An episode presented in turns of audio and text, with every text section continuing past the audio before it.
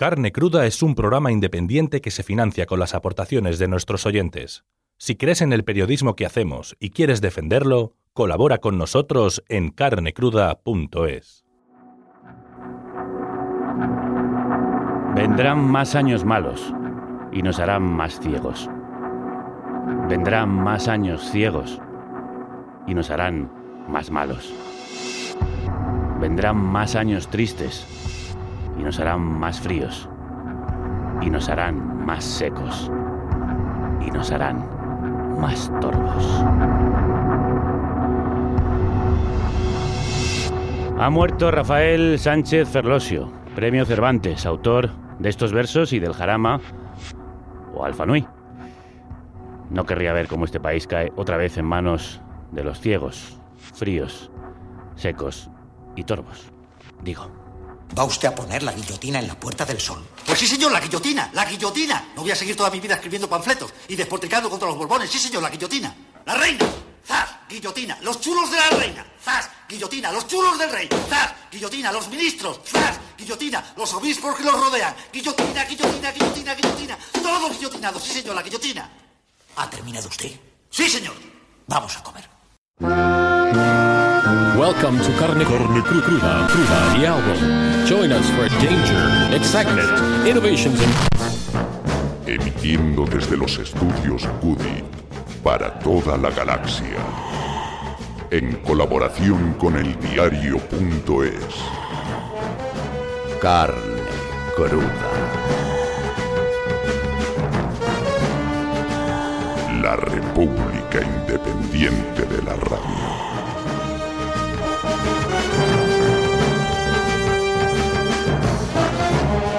Las cloacas de este país no son solo las cloacas del Estado, son las cloacas del poder. En ellas chapotea todo el que manda algo. Una mafia de empresarios conspira junto a políticos con la ayuda de periodistas comprados y comisarios corruptos para decidir quién gobierna en España y sobre todo quién no puede gobernar de ningún modo. Podemos.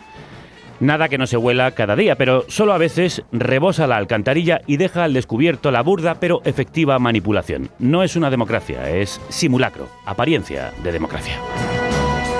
Las últimas revelaciones del caso Villarejo en la audiencia confirman que el PP de Mariano Rajoy, a través de Jorge Fernández Díaz, organizó con nuestro dinero una policía política que inventaba informes contra el independentismo y contra el partido de Pablo Iglesias para evitar su asalto a los cielos cuando las encuestas les daban cerca de conseguirlo.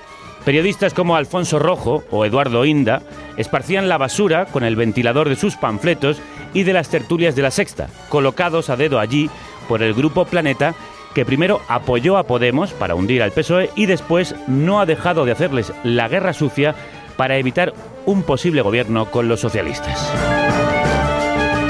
La policía de Villarejo y compañía llegó a robarle el móvil a una colaboradora de Pablo Iglesias para darle a OK Diario conversaciones privadas que le perjudicaban. Bueno, son los mismos que enviaron a la casa de Bárcenas a un sicario medio enajenado, vestido de cura, que secuestró a punta de pistola a la familia del ex tesorero mientras buscaba documentos que incriminasen al PP para destruirlos. O sea, el gobierno de Rajoy enviándole a un pistolero, a su amigo Luis Sefuerte, para robarle. Así se las gastan.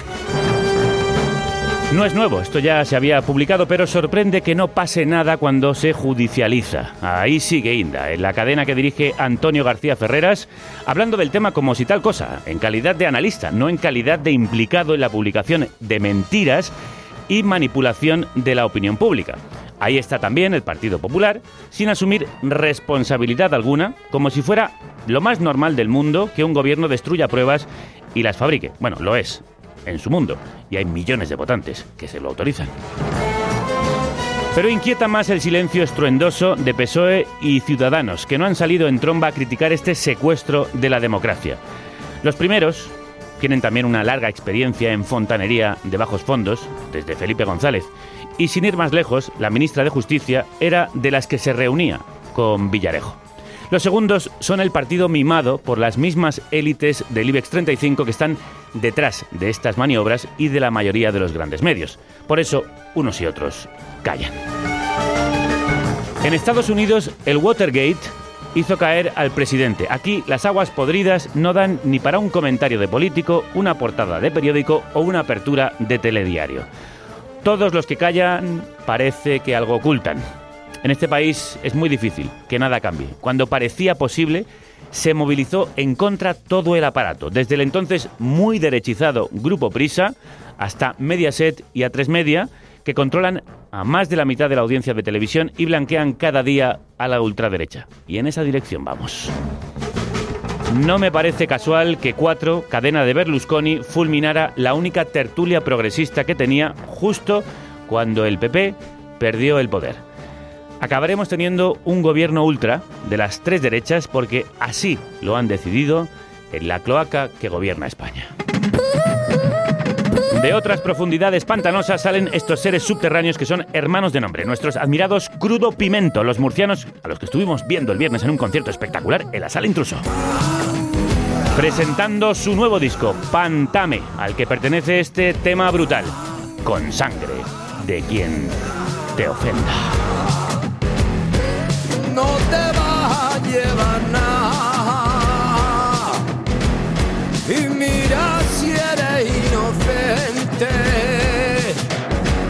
que cree que te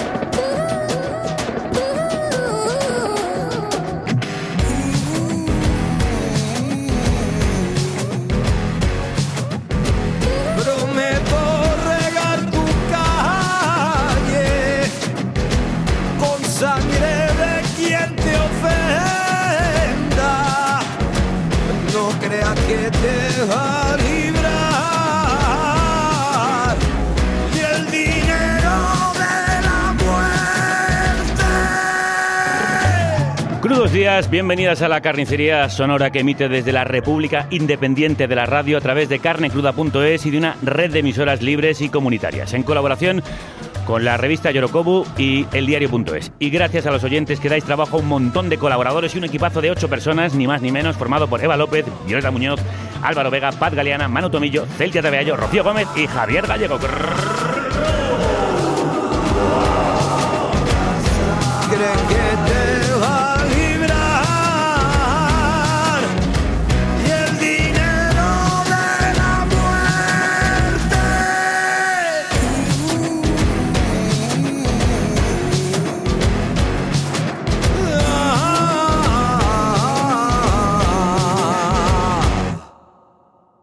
Sucio, animal, retorcido y deslumbrante, tanto el concierto como el nuevo disco de los murcianos Crudo Pimento, el dúo formado por Raúl Frutos e Inma Gómez, que mezclan las raíces del blues, el mento, la música caribeña, el calipso o el flamenco más primitivos con la experimentación y el riesgo.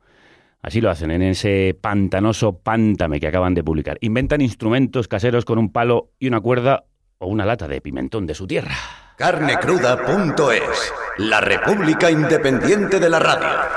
Con la sangre de quien te ofenda, se llamaba esta salvajada que sirve de perfecto prólogo a La España Salvaje, el libro que ha ofendido a los franquistas. Sí, la ultraderecha que llama ofendiditos a los demócratas, que se indignan con su mensaje machista, xenófobo y reaccionario, se ofenden muchísimo cuando lo retratan como lo que son, la España negra. Tanto que hace unos días el grupo de antiguos legionarios llamado Plataforma Patriótica Millán Astray amenazaba con acciones legales a la librería de Madrid La Integral por exponer en su escaparate un ejemplar de La España Salvaje, el libro de la editorial La Felguera, en cuya portada aparece el fundador de la Legión e infame golpista. De los ultras que vienen, gracias a los que maniobran en la ultratumba, hablamos hoy, cuando se cumplen justo 80 años del fin de la guerra civil. parte oficial de guerra del cuartel general del generalísimo correspondiente al día de hoy, primero de abril de 1939, tercer año triunfal. En el día de hoy, cautivo y desarmado el ejército rojo, han alcanzado las tropas nacionales sus últimos objetivos militares. La guerra ha terminado. Este es el momento álgido de una España violenta, macabra, esperpéntica. Que viene del colonialismo, la pérdida de Cuba y Filipinas, la guerra de Marruecos y más profundamente de las pinturas negras de Goya y el tremendismo español, que desembocan en la España bestial del fascismo ultracatólico. De eso trata La España Salvaje, los otros episodios nacionales, de la cara oculta y más tétrica que llevó al régimen asesino franquista. Servando Rocha es uno de los autores y editor de La Felguera. Servando, bienvenido de nuevo hasta tu casa. Buenas, ¿qué tal estamos? ¿En qué ha quedado eh, la amenaza de los viejos legionarios franquistas? Bueno, por ahora ha quedado en, en eso nada más, que ya es de por sí preocupante, sobre todo porque no solamente eran acciones legales contra la, la librería, sino también contra la editorial, con una amenaza velada, que no es tan velada, ¿no? Cuando te llaman una, una- un portavoz de una asociación de legionarios y te dice que los legionarios son gente variada y Difícil. difícil, pues como mínimo pues te da que pensar, ¿no? Y te da que pensar también de qué tipo de, de país, en qué, en qué tipo de país piensan que viven, ¿no? Y sobre todo, qué tipo de país les gustaría vivir, ¿no? Lo curioso y al mismo tiempo mm, eh, sintomático y paradójico es que ellos demuestran con su acción lo que venís a decir en el libro y que ellos, sin embargo, quieren negar. Totalmente. De hecho, el libro es un libro de historia. De, eh, el fundador de la Legión, el creador de la expresión Viva la muerte, con toda la polémica del enfrentamiento con, en, con la, en la Universidad de Salamanca con Unamuno, un amante del bushido, del arte del buen morir japonés. De hecho, yo creo que Millán Astai realmente sería el primer ofendido eh, que no se le retratase eh, como lo que era, porque él precisamente hacía alarde de, de eso, ¿no? A sus propios legionarios, ¿no? A aquellos que abrazaban la muerte bella, como decían, ¿no? Sí. Y, mm, eh, ¿Era una amenaza física velada lo que eh, pretendían decir cuando os llamaron? Bueno, lo cierto es que eh, yo creo que esa llamada, esa amenaza, esta asociación ha- se ha dedicado a, a amenazar a otros a otras asociaciones, a, a- a- a cineastas. eh, eh, yo creo que el- lo preocupante sobre todo es que esa amenaza velada o más velada o menos velada, eh, esa arrogancia de querer un libro que no, le, que no les gusta, ni siquiera lo conocían, ¿eh? porque posiblemente si lo leyeran hasta les podría interesar, ¿no? Eh, si hubieran legionarios flexibles, ¿no? Que parece un oxímoron, pero si, lo, si existiera, posiblemente les interesase, ¿no? El problema es que esa amenaza se inserta en un clima, en un momento político, en un momento histórico donde realmente es sintomático de, de- de que están enaltecidos, ¿no? Y que de alguna manera se creen que la historia tiene que ser y como ellos eh, la pintan. Curiosamente, la democracia que tampoco les gusta les permite decir eh, cosas que a mí me ofenden, pero obviamente no voy a pedir eh, que sean prohibidas, ¿no? Como decir que Millán Astray era un amante del arte, la literatura, era un gran héroe, un héroe de España, ¿no? Eh, eh, da que pensar, ¿no? Sí, el blanqueamiento que se está produciendo del fascismo y del franquismo que permite que con normalidad se digan cosas como, como estas, como tú dices, se encuentran normalizados y legitimados. La portada del, del libro es una impactante y provocadora foto de Millán Astray, fundador de la Legión, manco y tuerto por heridos- heridas de guerra, eh, porque es un símbolo de esa España salvaje. Yo creo que la foto, que es una foto famosísima, ¿no? De, Alfonso, el gran fotógrafo español de, la época, ¿no? Yo creo que Millán Astray, eh, sobre todo con la guerra de Marruecos, una guerra que curiosamente yo creo que en este país todavía hace falta un ejercicio muy profundo de memoria histórica, no solamente del franquismo, ¿no? Sino del clima que dio lugar a que en los años 30 aparecieran eh, fenómenos extremos de violencia, de, de terrorismo, ¿no? Como fue, por ejemplo, el grupo armado de Falange Primera Línea, ¿no? Los textos de Ramiro Ledesma, de Onésimo Redonda. Eh, yo creo que existe la necesidad de, de un ejercicio de memoria histórica, conocer, por ejemplo, esa, ese, esa atroz guerra que fue eh, nada más y nada menos que la guerra de Marruecos, una guerra que no olvidemos que aparte de la sangría con, con el desastre de Anual, ¿no? donde esas fotografías que aparecen en el libro, que mucha gente las conoce, de soldados eh, españoles por cientos, por centenares en el, en el campo de batalla, ¿no? Fue el lugar donde, por ejemplo, se, se realizó el, primer, eh, donde se lanzó por vez primera eh, gas tóxico, ¿no? Hiperita, gas eh, mostaza sobre, sobre los marroquíes, bendecido incluso por el propio monarca Alfonso XIII. Ese tipo de... Esa es nuestra historia, ¿no? ¿Y por, qué, no, por qué todavía no conocemos eh, nuestra historia de esa manera, ¿no? O, por ejemplo, el intento que siempre se, se ha hecho de reivindicar como como un héroe patrio a personajes como Unamuno, ¿no? En nuestro libro aparecen unas cartas de Unamuno a Ramiro Ledesma, el fundador de la conquista del Estado, de la conquista, el, fundador de uno de los fundadores de la, posteriormente la Falange, ¿no? Eh, donde realmente se dice claramente lo que opina de, de ese de ese nuevo fenómeno que se le pone nombre ¿no? a imitación del fascio italiano en, precisamente a partir del año 31 cuando dice que él no tiene nada que ver con aquellos que están asesinando a sus amigos en, en Italia. ¿no? Todo este tipo de, de, de, de historias ¿no? que, que, es nuestra propia historia. ¿no? ¿Por qué se nos ha de alguna manera eh, esa omitido esa parte de nuestra historia. ¿no? Pues no vamos a hacerlo hoy aquí, porque nos vamos a sumergir en las páginas de esa orgía de sangre de la que se habla en la España salvaje. Vamos a hacer memoria histórica de nuestra historia más cruel, la que se cuenta en este libro, que vamos a atravesar a machetazos. No puede afirmarse que el desastre del 98 y la llamada generación del 98, tan heterogénea y en gran medida dispar, provocase el surgimiento del fascismo español, ni mucho menos. Lo que sí puede apuntarse es la existencia de un clima social y de un panorama tanto en la literatura como en la política dominado por aquello que fue percibido por muchos como un final de periodo, una podredumbre generalizada, una mirada siniestra y oscura, un final de ciclo que, mientras había quienes miraban a Europa y sus corrientes asociadas con la modernidad, otros buscaban una regeneración que calificaron de moral y espiritual en la misma tradición española.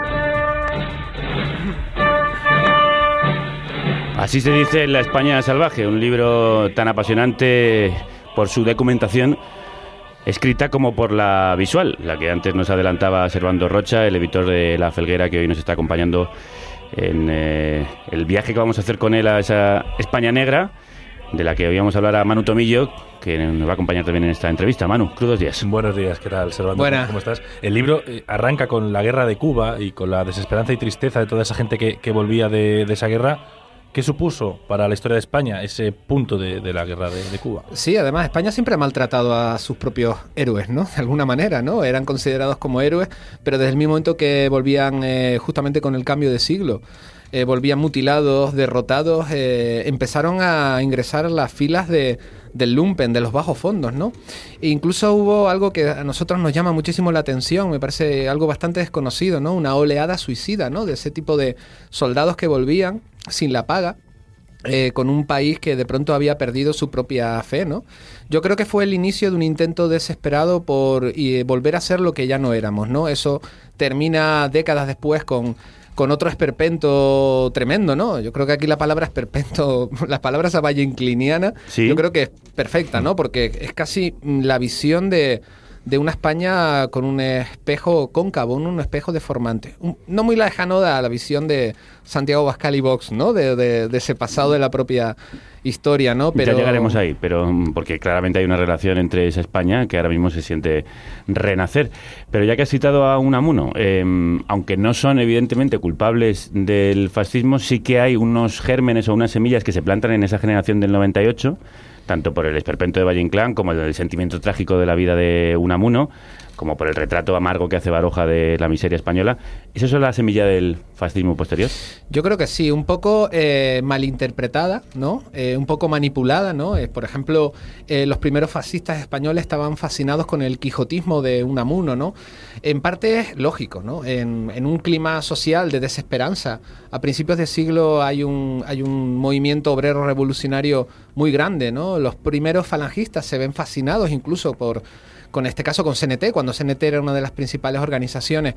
Ellos querían eh, llegar a ser lo que Mussolini había logrado con sus camisas negras unos años antes, ¿no? Pero yo creo que todo ese clima, toda esa suma de, de incluso Ramiro de Maestu, porque el libro arranca con una exaltación, o al menos lo percibían así, del crimen, ¿no? Y de la sangre a principios de siglo, ¿no? Ramiro de Maestu escribe un, un artículo que se llama La propaganda del crimen, donde viene a decir que, que la frivolidad la sangre eh, domina España a principios de siglo. Yo creo que esas son las causas un poco de ese pensamiento eh, ultra, sin duda alguna, extremista, ¿no? Con personajes como eh, Le Roux, ¿no? Por ejemplo, y sus jóvenes bárbaros, ¿no? Que son prácticamente unos pioneros y adelantados de, de, esa frase del futurismo italiano de la guerra como higiene del mundo, ¿no? Yo creo que todo eso conduce a la mayor carnicería, ¿no? A la guerra civil, de lo cual afortunadamente deberíamos saber más, ¿no? Pero afortunadamente se ha investigado más. Pero en las décadas anteriores qué es lo que pasó para que sucediera eso. Mm, Están saliendo muchos nombres en la entrevista, también lo hacen en el libro. Uno de ellos es Valle Inclán y una parte muy curiosa que es cuando Valle Inclán va a vivir a Roma en los años 30 y Eso- conoces a Roma de Mussolini y en una entrevista él reconoce admirado que le parece interesante esa dictadura personalista por encima de la dictadura del proletariado de, de la Nosotros clase, que amamos a Valle Inclán, en la editorial hemos publicado Lámpara Maravillosa, yo creo que esa fue la pieza que más discutimos de incluir. Porque es verdad que es un poco maniqueo, o sea, a ver, ese episodio de Valle Inclán, eh, un par de años antes de, de fallecer, bueno, no le hace justicia evidentemente No. a Valle Inclán. Pero sí que es cierto que hay una anécdota que a mí me encanta, porque eh, obviamente Valle Inclán no tenía nada que ver con el totalitarismo, pero Alberti, que es su acompañante cuando va a Roma, él cuenta que de forma un poco eh, bromeando, imagínate eh, cómo era Roma, ¿no? En 1934, ¿no? Llega Valle Inclán y de pronto se encuentra el pasado imperial italiano ahí en su mayor auge, ¿no? Y entonces parece ser, según cuenta Alberti, que se encuentran al Duce eh, en, un, en un desfile. Y entonces Valle Inclán dice que en broma le gustaba levantar el brazo, hacer el saludo romano. Le hace el saludo romano, pero el Duce no lo reconoce. Hay que tener en cuenta el carácter que tenía Valle Inclán. Sí. En España era muy famoso, pero en Italia muy poca gente lo reconocía y se ofendió profundamente de que eh, el Duce pasara por delante y ni siquiera lo saludara, ¿no? Entonces llega la contradicción. Él vuelve, dice que está fascinado. La fascinación no quiere decir aceptación. Él está fascinado, pero luego hay otra entrevista donde dice que es un, literalmente un botarate Mussolini, ¿no? Del mal genio de Valle Inclán, ese resultado que perdiera la movilidad del brazo en una pelea a bastonazos por unas O disputas mordido literarias. por un cocodrilo, porque sí, él bueno, se eso inventó contaba- muchas ese- ese muertes. con- sí, se, se inventó una leyenda para darle aún más tono a la historia. Hay un regusto español a la muerte, la matanza y el ensañamiento que alcanza su máxima expresión con esa cultura mm, fascista. ¿Pero de dónde viene? Aparte de la guerra de Marruecos, de la pérdida de Cuba, Yo ¿de dónde que- viene ese regusto que- tenebroso? que en nuestro país eh, hay una pregunta que por distintas razones, yo creo que más o menos las podemos intuir, ¿no? Hay una pregunta un poco prohibida, ¿no? Porque en otros países se hace y tienen más o menos, más o menos, no es pacífica nunca, pero más o menos una respuesta. ¿Qué es ser español? Esa fue la pregunta. Evidentemente, o hay muchas Españas, ¿no? Evidentemente, ¿no? Eh, mm, yo no sé realmente lo que es ser español, ¿no? Y además yo viniendo de Canarias, ¿no? Eh, prácticamente la última colonia, ¿no? Que está ahí abajo, ¿no? En el sur, el sur del sur. Pero sí que es cierto que, que podemos empezar a un inicio de respuesta un poco eh, aceptando aquello que somos, que fuimos, que yo creo que es lo, primero para aceptar eh, nuestra propia historia. No quiere decir defenderla, aceptar nuestra propia historia, que es lo que comenta una necropolítica, un culto a los caídos, un regusto por la muerte. A la mínima se desata Puerturraco. A la mínima hay algo ahí atávico que sucede. No sabemos las raíces, posiblemente, y se apunta en el libro, eh, la, la lucha contra los franceses, que fue retratado por Goya, por cierto, otro personaje reivindicado por el fascismo como un patriota, y para nada, todo el que vea los desastres de la guerra se ve que, Que hay una crítica y la carnicería era mutua, Sí. tanto de los españoles como de los, de los franceses, ¿no? Yo creo que todo esto es, es importantísimo, porque la reapropiación cultural de la propia historia que está haciendo el extremismo, ¿no? El extremismo ultra es muy peligroso, ¿no? Va a llegar un momento en el que jamás, no es que no podamos responder ya la pregunta de ser españoles, es que la responderán ellos por nosotros. Sí, bueno, de hecho es lo que están intentando y llevan haciendo durante décadas. No toda España es negra. Eh, también tiene su luz, su color, su amor a la vida. Pero ¿cómo acaba esa luz en la oscuridad fascista? Se preguntan en la España salvaje.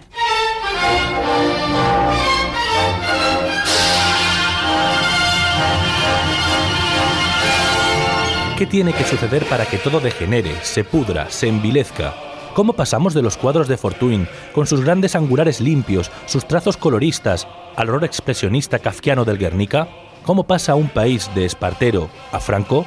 ¿Cómo degenera el nacionalismo en imperialismo, el imperialismo en jingoísmo, el jingoísmo en fascismo? ¿Cómo pasan los militares de un país civilizado, europeo y decimonónico de honrar al enemigo muerto a gasear al enemigo vivo? ¿Cómo se va a la mierda todo? ¿Cómo se llega? ¿Cómo llegamos a Millán Astray? Te tengo que hacer esa pregunta. ¿Cómo se va todo a la mierda? ¿Cómo pasamos de la luz de Fortuny, o Fortuny a la oscuridad de Millán Astray? Pues sin mirar hacia atrás, ¿no? Un poco, huyendo hacia adelante, ¿no? En ese caso en concreto, además, con la aceptación de, de grandes sectores sociales. Por ejemplo, Eh, en el caso de cuando has mencionado en la cita, que es una cita fabulosa de Pablo Colomer, de, el, autor de ese artículo, eh, cuando se utilizan los gases en la guerra de Marruecos, ¿no? Eh, mucha opinión pública viene a decir que es, una, que es un nuevo método de guerra salvaje porque es indiscriminado, ¿no? De hecho, los gases se preparan aquí en las afueras de, de Madrid, en una fábrica tóxica que había en las afueras de Madrid, y hay heridos precisamente en la fabricación. Eh, yo creo que todo ese tipo de barbaridades se, se permiten porque existían sus voceros, existían sus apoyos en los medios de comunicación. El propio rey, ¿no? Lo, lo- apoyaba, ¿no? Yo creo que muchas veces no somos conscientes de nuestro propio presente, ¿no? Hablo a- de lo que pasa en, pasó en España hace 80 años como lo que está pasando ahora. Solamente una perspectiva del tiempo te da cuenta, te da, hace dar cuenta, ¿no? De, de, esas, de esas atrocidades eh, democráticas, de alguna manera, ¿no? Democráticas, de alguna manera. Mm, ¿La guerra de Marruecos fue el Vietnam español? Pues posiblemente, mm, posiblemente. De hecho, eh, el otro día yo no lo sabía, todavía hay una asociación de, de víctimas, de, de familiares, de aquellos que fueron eh, víctimas de los, de los gases, ¿no? Y sobre todo porque, porque esos gases, por ejemplo, aquí siempre están los alemanes un poco, ¿no? Eh, esos gases recibieron el asesoramiento en los años 20, esto estamos hablando de los años 20, eh, recibieron el asesoramiento, de químicos alemanes. Todo esto, Marruecos fue un campo de operaciones para otras atrocidades que sucedieron, que sucedieron luego. Y no olvidemos que la influencia de, de- Marruecos en España se mantuvo luego. Aunque, aunque la guerra terminó, la guerra de Marruecos eh, terminó, pero no sí la influencia de España en, en, Marruecos, ¿no? Y finalmente la imagen tremenda no es exactamente el pueblo de Marruecos, obviamente, pero la imagen tremenda son las tropas moras entrando en el, en el Madrid que había caído, ¿no? Mm.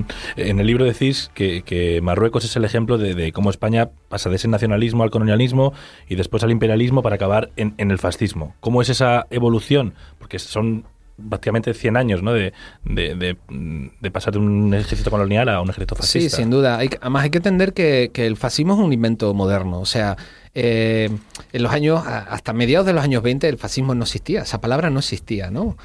Eh, eh, en los años 30 empieza a aparecer fascismo en España. Pero luego hay una constelación, hay un universo de organizaciones, de partidos políticos, no olvidemos eh, carlistas, tradicionalistas, donde todos ellos tenían en común precisamente esa, esa nostalgia por lo que fuimos y sobre todo algo que sí que tiene que ver con el fascismo. Está claro que mm, todos los extremismos han cometido excesos, ¿no? Pero el fascismo tiene un elemento que, que es común a todos, ¿no? O al menos el, el pensamiento de extrema derecha, mm, mejor dicho, ¿no?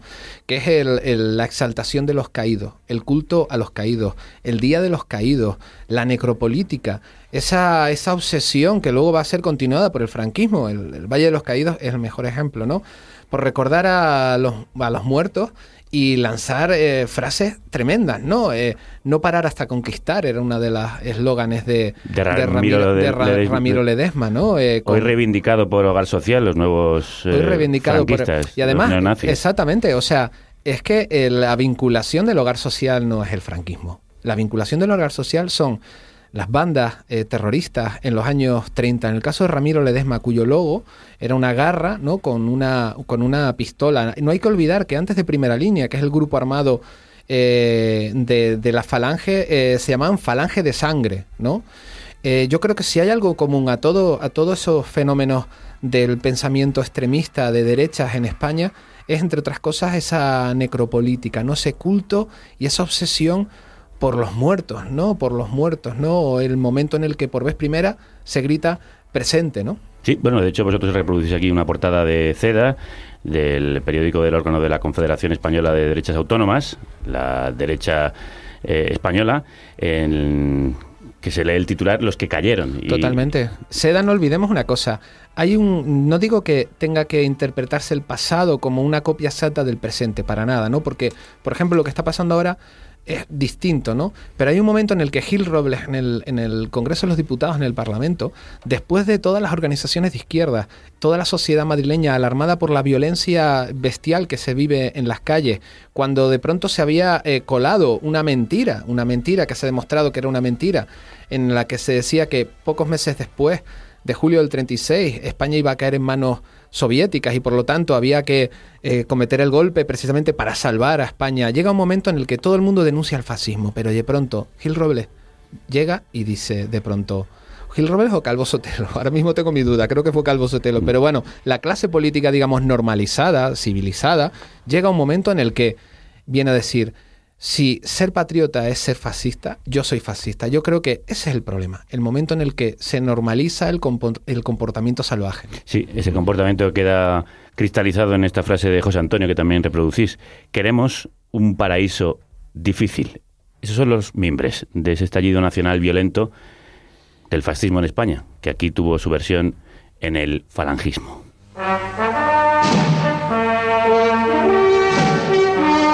Fascismo gobierna con la fuerza de sus camisas, las 300.000 camisas de fuerza y cuando se le pregunta por su principio de derecho, señala sus escuadras de combatientes.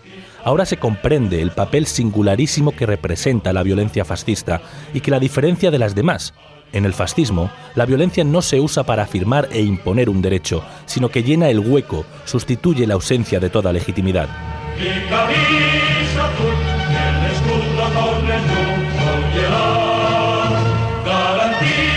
Antes del estallido definitivo del fascismo en España, ya había, ya había grupúsculos protofascistas, ¿no? como el Partido Nacionalista Español. ¿Qué fue? Totalmente. Eh, hay que entender eh, una, algo muy importante. Eh, desde el mismo momento que se proclama la República, las asonadas, las conspiraciones para derrocarlo, fueron constantes, ¿no? Y sobre todo la violencia en la calle. La violencia en este país, la violencia callejera, la violencia en manos de grupos ultras, las provocaciones constantes, por ejemplo, en la universidad, llegó un momento en el que en ciudades grandes, en ciudades pequeñas también, pero en ciudades grandes, sobre todo en Madrid o Barcelona, aquí mismo en Madrid, por ejemplo, en la Puerta del Sol, habían choques entre eh, los voceros de los, vendedores de periódicos de las distintas tendencias políticas. Todo el mundo iba armado. Eh, eh, hay que entender que el clima de violencia a quien en este país siempre ha beneficiado es a la extrema derecha.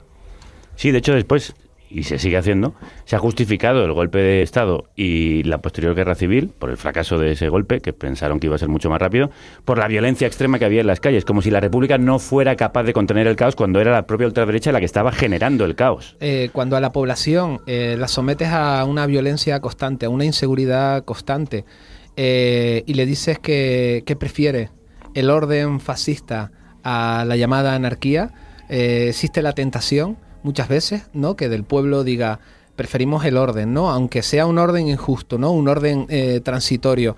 Yo creo que ese fue el clima, además, en los textos que se reflejan, que son textos eh, de, de- de los propios protagonistas, ¿no? De Onésimo Redondo, de, de Ramiro Ledesma, mm, personajes obsesionados por la milicia, el puñal, pero no porque lo digamos nosotros, que lo diga yo, que lo digan los distintos autores, que lo diga Eduardo Calleja, que es uno de los que más saben en este país y eh, sobre extrema derecha y participa en el libro.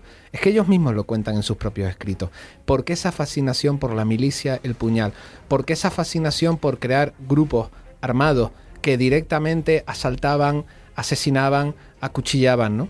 Mm, Hay algo de lo que no se habla demasiado y, sí que se hace en el libro y es de la relación de estos pequeños grupos fascistas con determinados grupos y sectores de la administración y de las clases pudientes de la sociedad española, ¿no? Claro, Falange en los años 30 no tenía una gran incidencia. Eh, yo sé que eh, muchas veces la propia historia va muy, va muy rápido, ¿no? Y ha sido contado de una manera eh, de una manera un poco opaca, ¿no?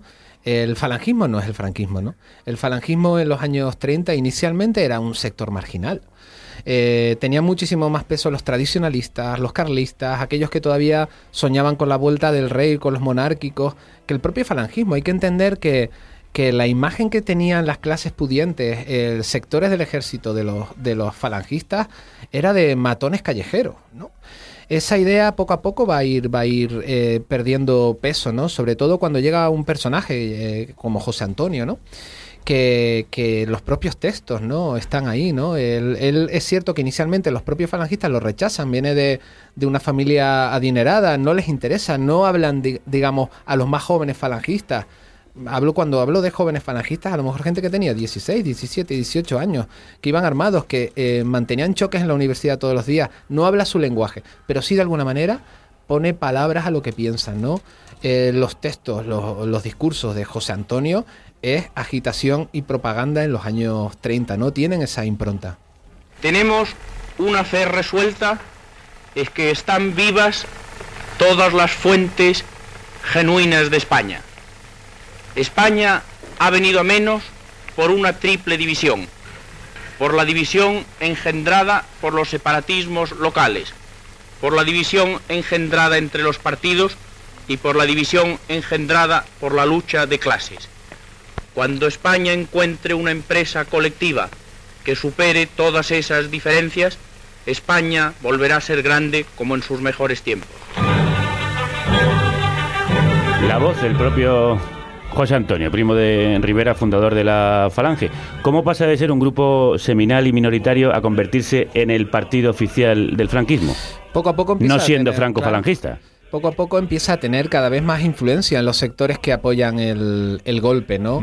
Eh, y cuando llega el golpe, eh, Falange tiene algo muy importante, tiene eh, a las milicias, tiene a los grupos de asalto, ¿no? Tiene a aquellos que van a ser precisamente los organizadores un poco de esa violencia, ¿no? Porque, porque que precisamente se trataba de organizar esa violencia, ¿no? Esa violencia y también hay que tener en cuenta que en los primeros meses de la, de la guerra civil, antes de que se proclamase la guerra civil, ahí hay enfrentamientos violentos, hay eh, ataques a iglesias, eh, eh, donde ya se, de alguna manera se está anunciando lo que va a suceder. Era un secreto a voces de que iba a haber un, un golpe, ¿no? Todos los sectores, inevitablemente, todos los sectores se están armando, ¿no? Desde aquellos que eran un poco más tradicionalistas a la propia izquierda, que todos tenían sus propios eh, grupos paramilitares. ¿Y qué copian de, de Italia y del fascismo que ya estaba establecido en el país vecino? Yo creo que fue una copia mala, porque, porque los Arditi, ¿no? que era el, la, la referencia que tenían, que tenían ellos, eh, Italia tenía un- su propio pasado. En, la, en, la- en el libro, en España Salvaje, recuperamos una revista que a mí me parece fascinante, que se llama Jerarquía. Jerarquía fue la revista, se sacaban muy pocos ejemplares, 50, 100 ejemplares numerados. Era una revista dirigida, entre otros, por Jiménez Caballero, uno de los grandes personajes totalmente es- esperpéntico, nunca mejor dicho, ¿no? De ese fascismo, ¿no? Eh, España tenía un problema. España tenía que buscar su propio, su propio pasado glorioso imperial. Italia lo tenía relativamente más sencillo. Eh, Bueno, nosotros también habíamos sido un imperio, acabamos de perder nuestras colonias, pero durante siglos habíamos tenido el imperio donde no se ponía el sol. Totalmente. En el caso de España había que hacer uso de todo tipo de símbolos, todo tipo de personajes históricos, eh, reescribir la propia historia hasta llegar al esperpento máximo. Hay que tener en cuenta que incluso en los años 80, eh, hablo de hace muy pocos años, eh, los propios grupos extremistas de derecha, eh, algunos de ellos fundaron órdenes de, caballería, fundaron órdenes de caballería. eh, con, visitas a Santiago, con, caminos de Santiago donde te ordenaba una señora vestida de, de nacional socialista. Yo creo que ese es el final del, del camino, ¿no? No hay, no hay país que sueñe con ser un imperio sin, sin tener su propio pasado. Italia lo tenía fácil, ¿no? España lo tenía fácil si la propia historia la convertías en un guiñapo, la manipulabas, ¿no? Y la reescribías a tu, a tu antojo cuando ni siquiera la realidad española como tal existía, ¿no? Pues así llegamos nosotros al final del camino, a ese 1 de abril de 1939, final de la guerra civil, del que se cumplen justo ahora 80 años. El 1 de abril de 1939 no hubo armisticio en España, solo un bando vencedor. Durante el Congreso Eucarístico de 1938, el cardenal Gomá advertía, paz sí, pero cuando no quede un adversario vivo, algo en lo que se empleó a fondo el franquismo con la Iglesia en su lado. El falangismo que fragua en el franquismo fascista, el golpe de Estado, que da lugar a 40 años de sombra y de, de paz a costa de eliminar, fulminar al, al adversario. ¿Qué papel jugó la Iglesia, que también tiene un hueco destacado en las páginas de la España salvaje? Hombre, la iglesia, como todos sabemos, absolutamente cómplice. ¿no? Predicadores armados, decís vosotros. Totalmente. Bueno, los hubo, los hubo, ¿no? Es curioso, ¿no? Eh, se incluyen varias fotos, algunas de ellas muy polémicas. Eh, estamos hablando de cosas que siempre se han intentado de alguna manera ocultar. Eh, lo que es un botón de muestra un poco de que, de que este país, eh, cuando hablan muchos de pasar página, eh, este país tiene que reconciliarse con su propio pasado. Esa reconciliación con su propio pasado no es reescribirlo al, al antojo de cada cual, ¿no?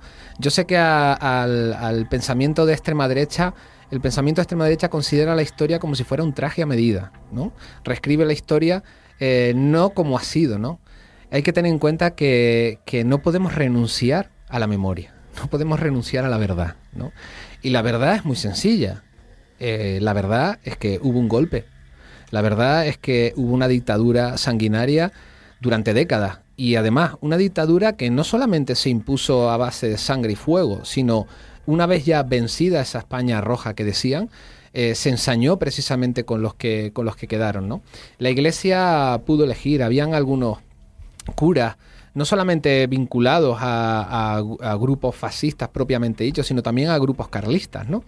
Eh, que bendecían precisamente las armas, ¿no? Y hay fotos impresionantes, ¿no? De Sí. bendiciendo literalmente las armas que iban a liberar a España. Yo- curas que mataban a rojos y daban gracias a Dios, o que decían, matadlos a todos, Dios reconocerá a los suyos. Bueno, Algunos de los personajes que aparecen en ese libro es, por ejemplo, el cura de la cárcel nueva de Valladolid, que él se encargaba de, darles ese paseillo y el último disparo a alguno de los muertos. Era algo mayoritario en, esas cárceles, en, esas, en esos fusilamientos, que los curas estuviesen presentes y diesen la bendición a ese que se estaba haciendo.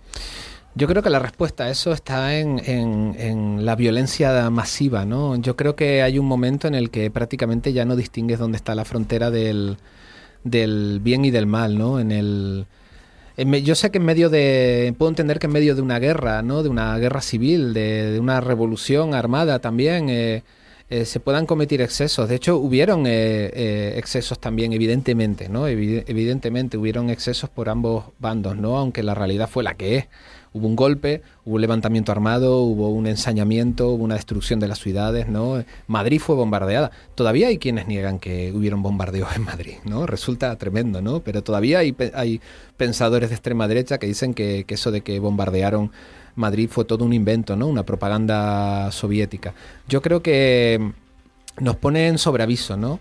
Eh, existen fronteras que dividen el bien y el mal, ¿no? Pero cuando entras en una escalada de violencia masiva, esas fronteras muchas veces se desvanecen, ¿no? vosotros lo que sí negáis es que Franco muriera en la cama, es decir, sigue perviviendo entre nosotros y un ejemplo de ello es el resurgir de fuerzas ultranacionalistas y ultraderechistas como, como Vox. Sigue metido hasta el tuétano en la sociedad española, en su administración, en las instituciones, en esas cloacas del Estado de las que hablamos.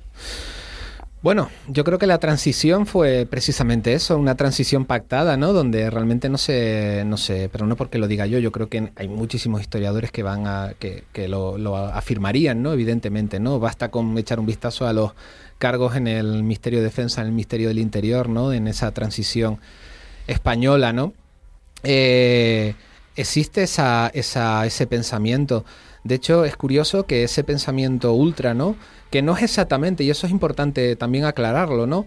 En las lecciones que podemos extraer de, de lo que sucedió en este país a principios de siglo o en los años 30 no sirven del todo para la realidad actual, ¿no? Porque la realidad actual, en mi opinión, eh, con respecto a la extrema derecha es distinta. A ver. Pero es cierto cuando de pronto hay un pensamiento ultra asentado y determinados movimientos que están iluminando el, el- el- iluminando a muchos, ¿no? Como por ejemplo pienso en el, en el feminismo, ¿no? Sí. Cuando de pronto hay tantos sectores que se sienten amenazados y todos ellos tienen un denominador común, ¿no? Que es defender un orden establecido, un propio sistema de ideas, ¿no? Eh, un país que todavía hay un sector de población que quiere que sea patriarcal, que sea ahora mm, el- en la enésima en la enésima ocurrencia de Vox hablaba incluso del servicio militar, cuando. Santiago Bascal ni lo había hecho. Pero bueno, pero los sacrificios siempre se exigen a otros, no a, un- no a uno mismo. Yo creo que ese pensamiento está ahí. Y ahora mismo precisamente está viviéndose un momento histórico en el que esos sectores se sienten amenazados, ¿no? Ese pensamiento salvaje, valga el oxímoron, está ahí y lo demuestran noticias cada día. Lo acabas de citar tú a Santiago Bascal. También leíamos hoy una exclusiva del diario.es que el arzobispado de Alcalá de Henares estaba ofreciendo cursos ilegales para curar la homosexualidad. Y por eso os hemos preguntado en las redes. nosotros queremos curar a los curas de lo suyo y les hemos pedido a nuestros oyentes en Twitter, en Facebook, en eh, Spreaker que nos den cursos para curar a los curas, ¿no? Sí, y se les ocurren ideas como la de Marta de cortarles el chorro de dinero, el chorro de dinero, no os asustéis, que les da el Estado para hacer atrocidades como esta. Muy bien. Sí, también tenemos a, a Taucuerpe que dice que paguen el IBI, que es una cosa muy práctica y que también vendría muy bien, yo Sí. creo, por ejemplo. Esos recortes estarían bien. Cuca Hernández dice que siempre se le pasan por la cabeza cosas que tienen que ver con, a ver si os suena, Recortar, cortar. cortar y también con... Y también dos huevos duros. Y también dos huevos duros. Sí, muy, muy explícito esa Referencia, esa, sí. esa ¿Qué más? referencia. Y también, bueno, tenemos muchas eh, muchas respuestas que podría leer, pero, pero preferiría no hacerlo porque la, bueno, por la Son fiscalía, igual. la iglesia y no quiero. Y no son quiero igual dañar. de explícitas que las de Cuca. La gente se, ha, se ha venido muy a lo físico, al, al- al trato de, de- de cortar una parte de. Vale, o sea, ya creo, que, creo que he entendido. Que si cortamos una parte del cura, pues el problema muerto el perro, se murió la rabia. La ¿no? rabia. Se acabó la rabia.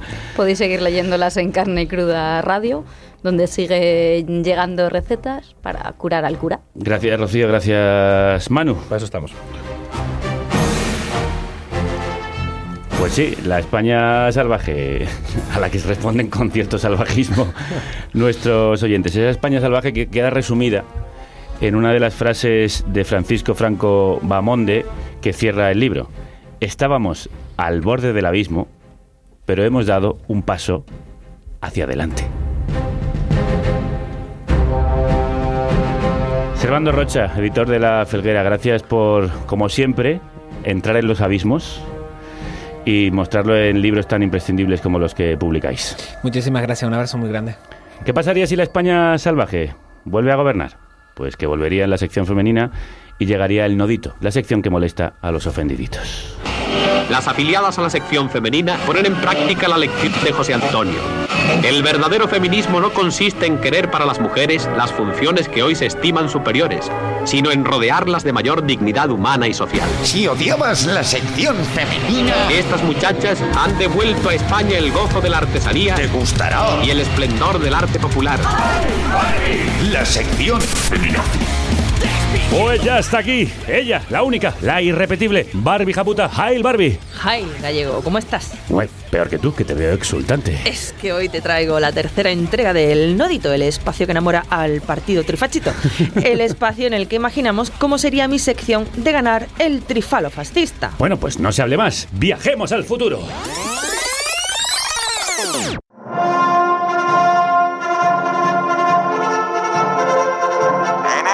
Glorioso año de la Reconquista de 2019, cautivo y desarmado el Ejército Rojo, recuperamos este formato clásico, ameno y ejemplarizante para toda la familia. El Nodo, al que hemos rebautizado El Nodito, el programa que molesta a los ofendiditos. Buenos días España y buenos días Barbie de Calcuta. Qué largas se nos hacen las semanas a los hombres de esta radio cuando tú no estás aquí. Gracias, señorito Javier. Con esos escotitos atrevidos donde se te ve un poco la clavícula. Ay, ah, bueno, bueno. Y esa falda larga con la que dejas adivinar unos tobillos delicados. Bueno. mujer, no te sonrojes. No querrás eh, ser tremenda hembra y que los hombres permanezcamos impasibles. mujeres, ¿eh? Mujeres, amigos, mujeres. Gracias por estos piropos tan bien traídos y tan oportunos, señorito Javier. Y disculpe si se me encienden las mejillas. Ay, las mojigatas, luego sois las más lobas. eh, con perdón, ¿eh? Querida amiguita. Bueno, yo hoy venía a contarle a los amigos de la Bueno, radio. bueno, bueno.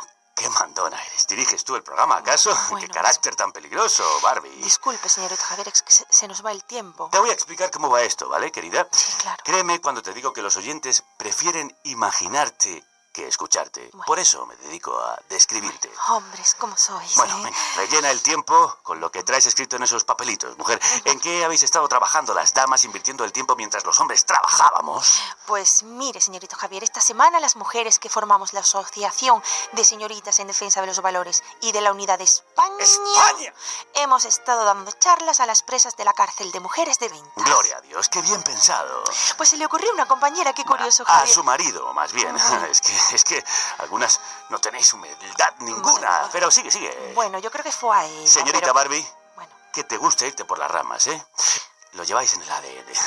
Como sois las mujeres, Sí. mujeres, mujeres. Perdón, perdón. Pues esta semana la hemos centrado en las condenadas por feminismo radical. ¡Madre de Dios! ¡Pero qué actividad tan arriesgada! Podríais haber salido, bueno, con ideas raras en la cabeza. No, no, no, para nada, para nada. Eh, al contrario, ¿nos hemos entendido? Muy bien. Le hemos explicado que las mujeres no podemos dedicarnos a agitaciones y a manifestaciones como si fuéramos bárbaras. Que nuestro lugar es otro. Nuestra función en la vida es la de complementar al hombre. Así se habla. ¿Y ellas qué decían? Ellas al principio mal, señorito Javier. Gritaron, nos tiraron mesas y sillas, pero luego las sedaron y, y todo fue muy bien. Ah, qué magnánimo ese gobierno que mantiene con nuestros impuestos a esta piara. No solo le da cobijo y las alimenta, sino que las medican cuando les dan esos brotes feministas, feminazis. Ya sabe usted que nuestro presidente no escatima en el pueblo. En el pueblo, sí, pero recuerda que no todos somos pueblo. No, no, no. Que hay a las afueras de la ciudad. A las afueras, sí. Una caterva de traidores y felones a los que no les da ni agua y bien hecho está. Sí, claro, ni agua, ni agua. Claro, muchos prefieren estar en la cárcel por eso, porque al menos allí duermen con techo y comen mendrugos de pan. Mendrugos, mendrugos. Sí. Sí, sí que sí que estaban desnutridas las presas, ahora que Y más que deberían estar, así sin verlas se lo digo. Bueno. ¿Y qué más cositas habéis hecho? Esta actividad así contada me ha parecido desagradable e impropia de damas, la verdad. eh.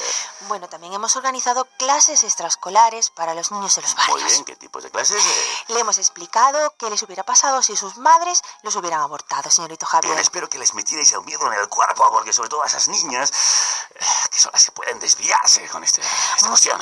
Mucho miedo, señorito, mucho miedo, especialmente a ellas. ¿Han entendido? Estupendo, ¿qué más cosas? Eh, No mucho más, la verdad. Las labores típicas de nuestro sexo y yo además ahora es que tengo cita con el ginecólogo porque me toca volver a ser fecundada. Ya era que hora. llevo varias semanas sin ser embarazada No puede ser, no puede y ser. hacen falta muchas criaturas para paliar el invierno demográfico que Eh. aún sufre nuestro país. Winter is coming, sí.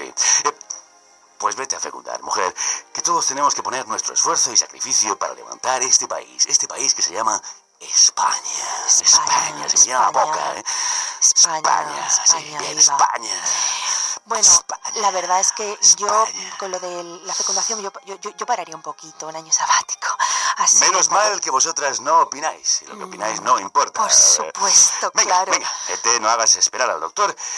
Eh, todo el día entre tanta mujer tiene que estar medio loco el pobre. pobre hombre. Pobre hombre, sí. Sí, sí, ya voy, señorito Javier. Adiós, adiós, amiguita. Se nos va Barbie de Calcuta contoneando esas caderas que Dios le ha dado.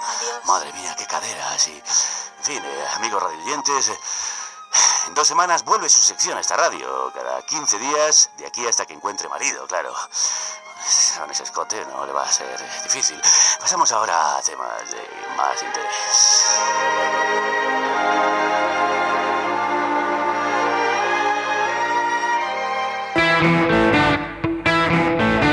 Atención, Tsunami acaban de publicar un discazo que se llama precisamente Ultra, en el que se incluye este himno sobre la España salvaje titulado Astray.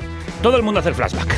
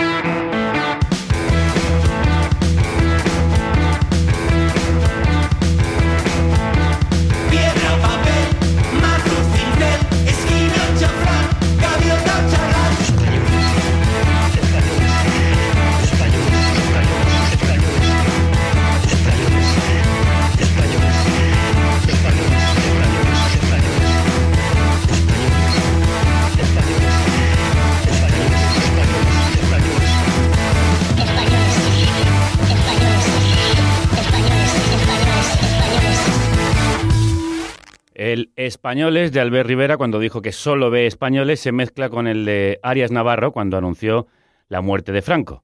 Es uno de tantos juegos brillantes de este temazo del que quiero rescatar una frase que comparto. Si algo nos salva, serán las mujeres. Vamos con dos de ellas. La primera es nuestra querida Yara Chapuis, oyente, familia ya, porque ha compartido con nosotros muchos kilómetros de vida. Y ahora lleva más de mil en bicicleta por el lado salvaje de México.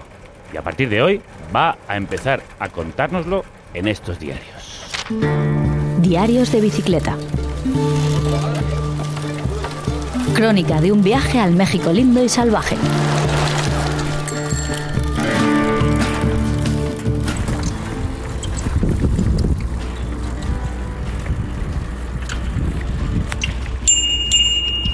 Crudos días. Aquí retransmitiendo en directo desde el estado de Baja California Sur, México. Para poneros en contexto, quiero que sepáis, todas y todos, que estamos pedaleando juntos y muy revueltos. Y cuesta arriba, concretamente, como habréis podido comprobar. A ver, vamos a explicar esta historia un poquito mejor. Mi nombre es Yara y diría que soy una ibicenca muy exploradora. Desde pequeña siempre dije que yo iba a conocer todos los países de este planeta que habitamos. Así que cuando descubrí que se podía viajar en bicicleta con tu casa a cuestas, ya no he podido parar. Este viaje empieza en la costa noroeste de México, en Tijuana.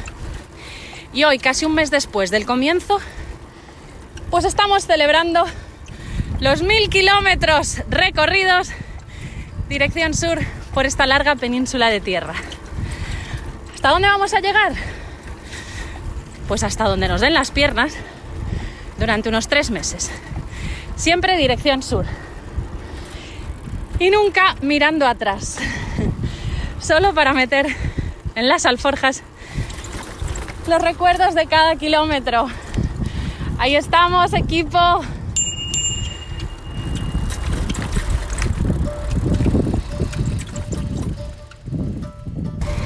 Y por si había alguna duda, lo que me acompaña sonando en las ondas de este desierto es, por supuesto, carne cruda.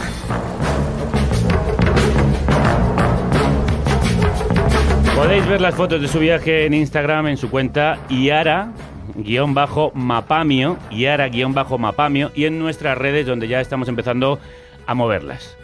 Un beso muy grande querida, ahora tú también suenas en nuestro oído y vamos en tus pedales. Cuídate mucho y ve con cuidado que te queremos de vuelta. De cuidar y salvar el planeta nos habla como siempre la mujer con la que terminamos el programa de hoy. Consuma crudeza. Es el mercado, amigo. Con la colaboración de Triodos Bank. Financiamos el cambio social positivo. Vamos con la revolución que nos trae siempre Brenda Chávez. Crudos días. Crudos días, Javier. ¿Qué te trae por aquí?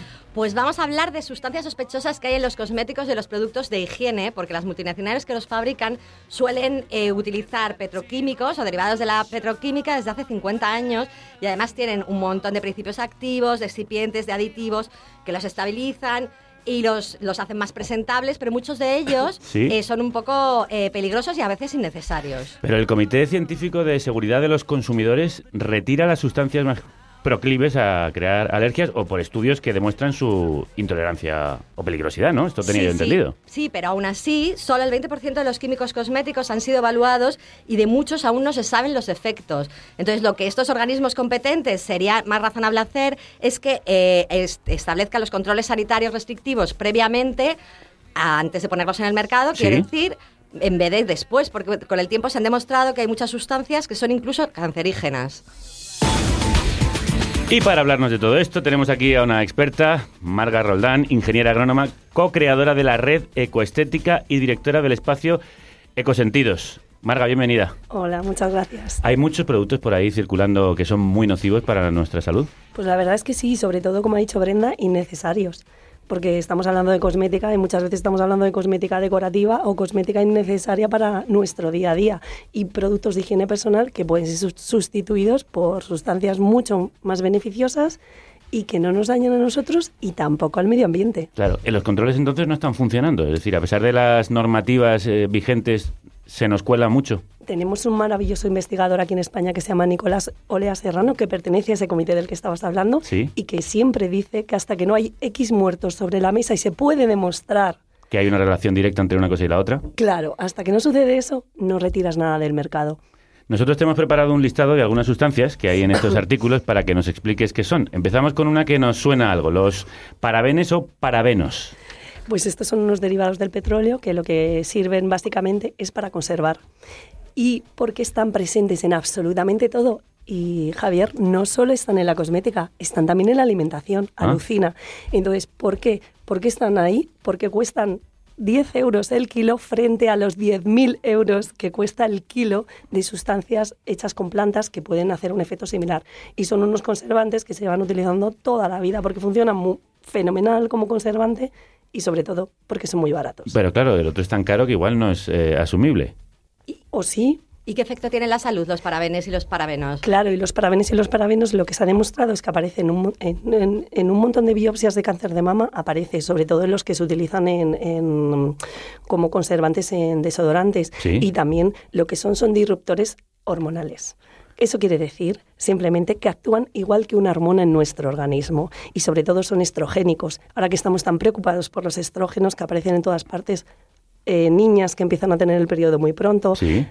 chicos que empiezan a tener problemas de esperma y demás, viene derivado por esto, de estos disruptores endocrinos y hormonales. ¿En qué productos los podemos encontrar, los parabenes? En todos. Absolutamente en todos. Ponme Están ejemplos. prácticamente en el 90% de todos los cosméticos. Es que pasta de dientes. Hoy si te has puesto un champú, en tu champú. Si te has puesto un desodorante, en el desodorante. Si te has comido un donus, en el donus. ¿Qué Si te- dices? sí, sí. O sea, una cosa así que está absolutamente presente en todo.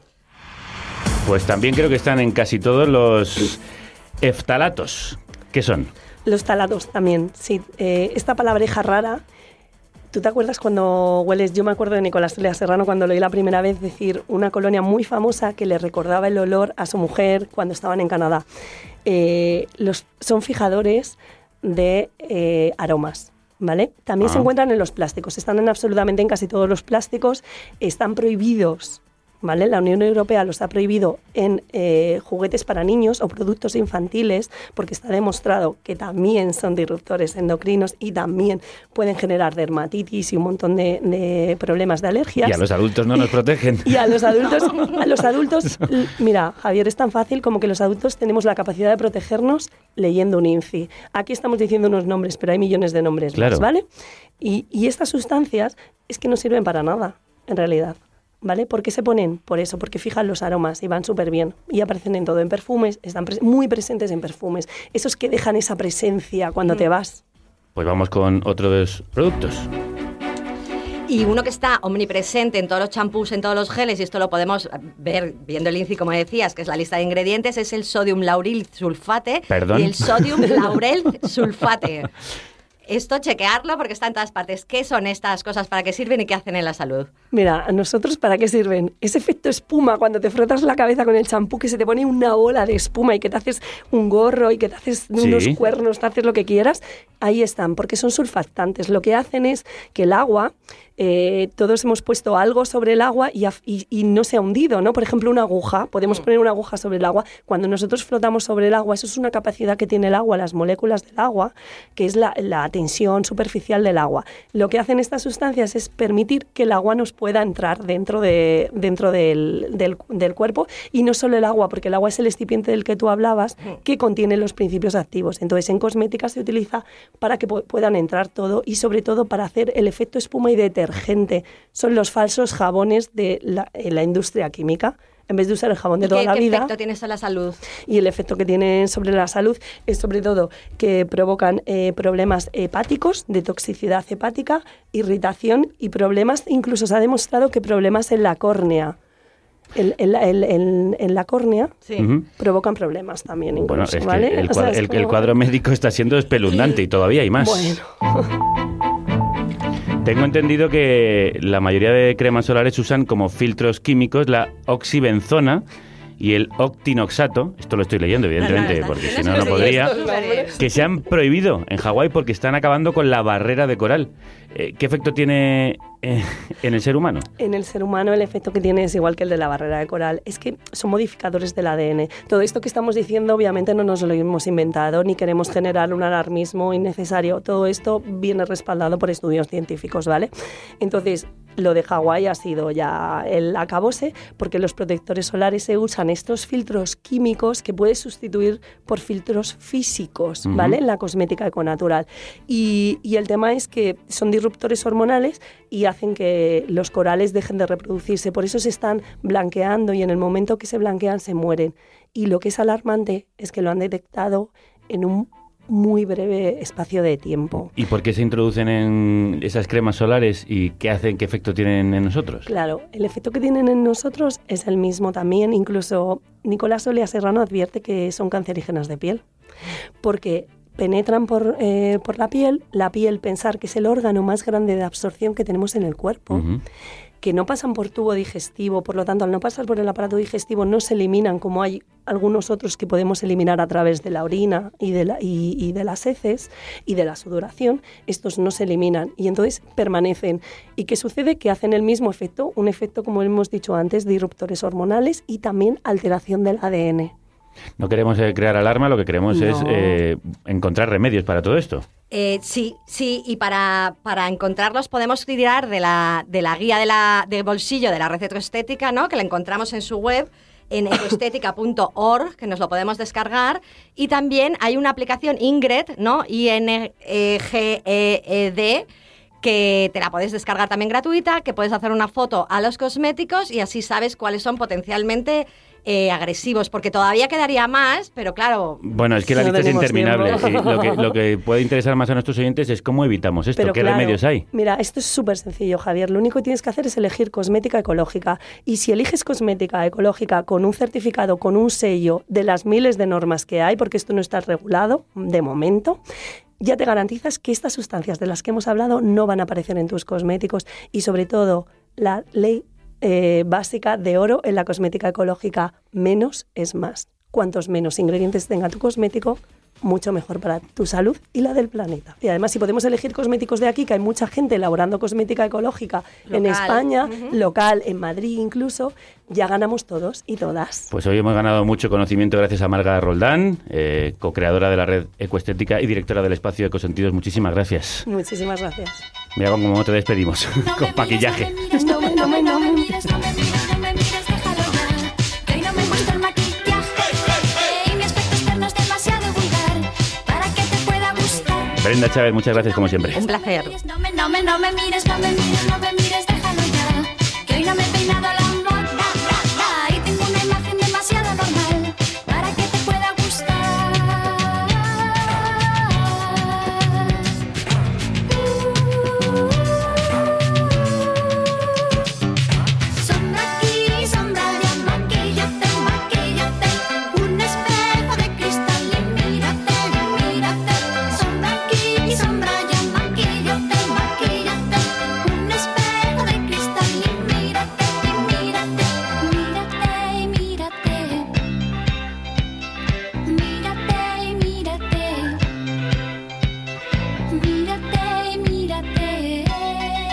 Sombra aquí y sombra allá. Mírate, España, que se te está ensombreciendo la cara de tanto ponerla al sol. Que la radio os acompañe.